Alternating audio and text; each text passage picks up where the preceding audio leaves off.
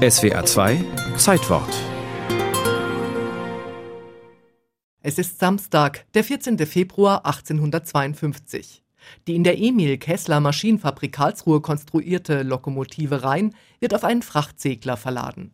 Zielort ist Düsseldorf. Doch kurz nachdem sich das Frachtschiff in Bewegung gesetzt hat, kommt ein Sturm auf.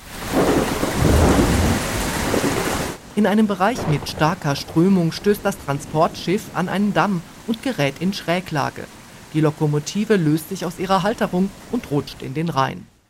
Wenige Wochen nach dem Unglück versucht eine Versicherungsgesellschaft, die Lok vom Grund des Rheins zu holen.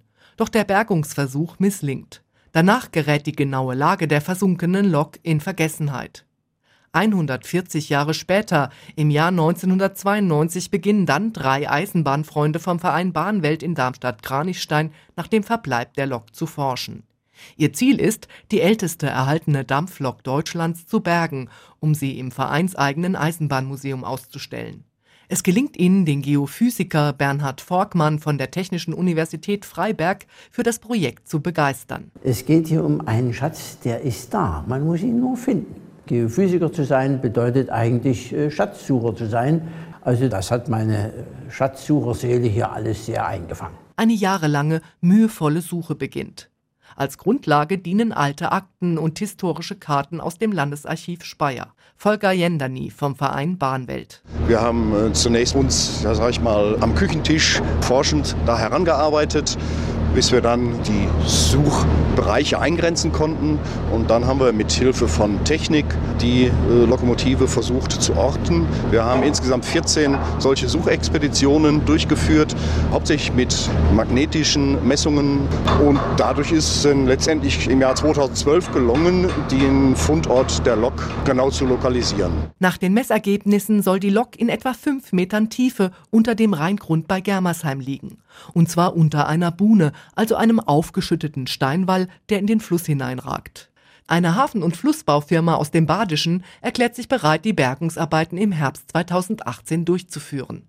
Zunächst werden von einem Arbeitsschiff aus Eisenbalken in den Rheingrund gerammt und zu Wänden zusammengefügt. Dann beginnt ein Bagger, tonnenweise Steine, Kies und Sand abzutragen. Wolfhard Neu, Geschäftsführer der Hafen- und Flussbaufirma OHF. Wir rechnen mit 3000 Kubikmeter Kies. Von den 3000 Kubikmeter werden 2000 Kubikmeter gebaggert. Und dann kommt eigentlich der Gefahrenpunkt, wo die Lok liegt. Dann wird das Material gesaugt. Also Taucher werden nachher unter Wasser arbeiten. Die Pumpen führen, die das Material raussaugen werden. Am 21. September begeben sich erstmals Taucher mit Kameras zur mutmaßlichen Fundstelle. Sie übertragen Bilder und sind per Funkkontakt mit dem Bauleiter der Firma OHF, Stefan Mehling, verbunden. Und jetzt können wir das Rohr auf Position legen, also nach hinten draußen Richtung Strömung. In Richtung Flussmitte. Wir haben eigentlich um die Lok herumgebaggert und da sind wir zwischen sechs und sieben Meter schon tief. Und in der Mitte, sage ich mal, steht der Haufen mit der geschützten Lok in Anführungszeichen. Ja, und deswegen jetzt heute auch die Taucher, dass wir mal anfangen, einen Versuch zu starten. Sieht man vielleicht doch irgendwas, was jetzt der Baggerführer nicht ertastet hat. Kurz darauf müssen die Eisenbahnfreunde die Suche als gescheitert erklären. Für sie platzt damit ein Lebenstraum.